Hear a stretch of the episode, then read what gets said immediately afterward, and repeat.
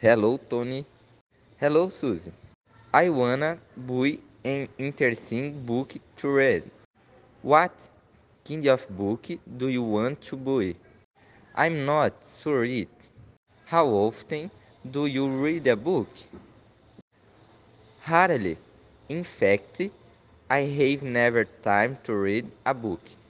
What do you think about short stories? Good idea. They seem interesting books. How do you choose a book to read? I read the first page, and if it's boring, bored, I don't buy the book. Are you able to read a book fastly? No, I am not able to read at all so fast. So, before you buy a book, I could lend you a book of mine. What do you think? A book of yours?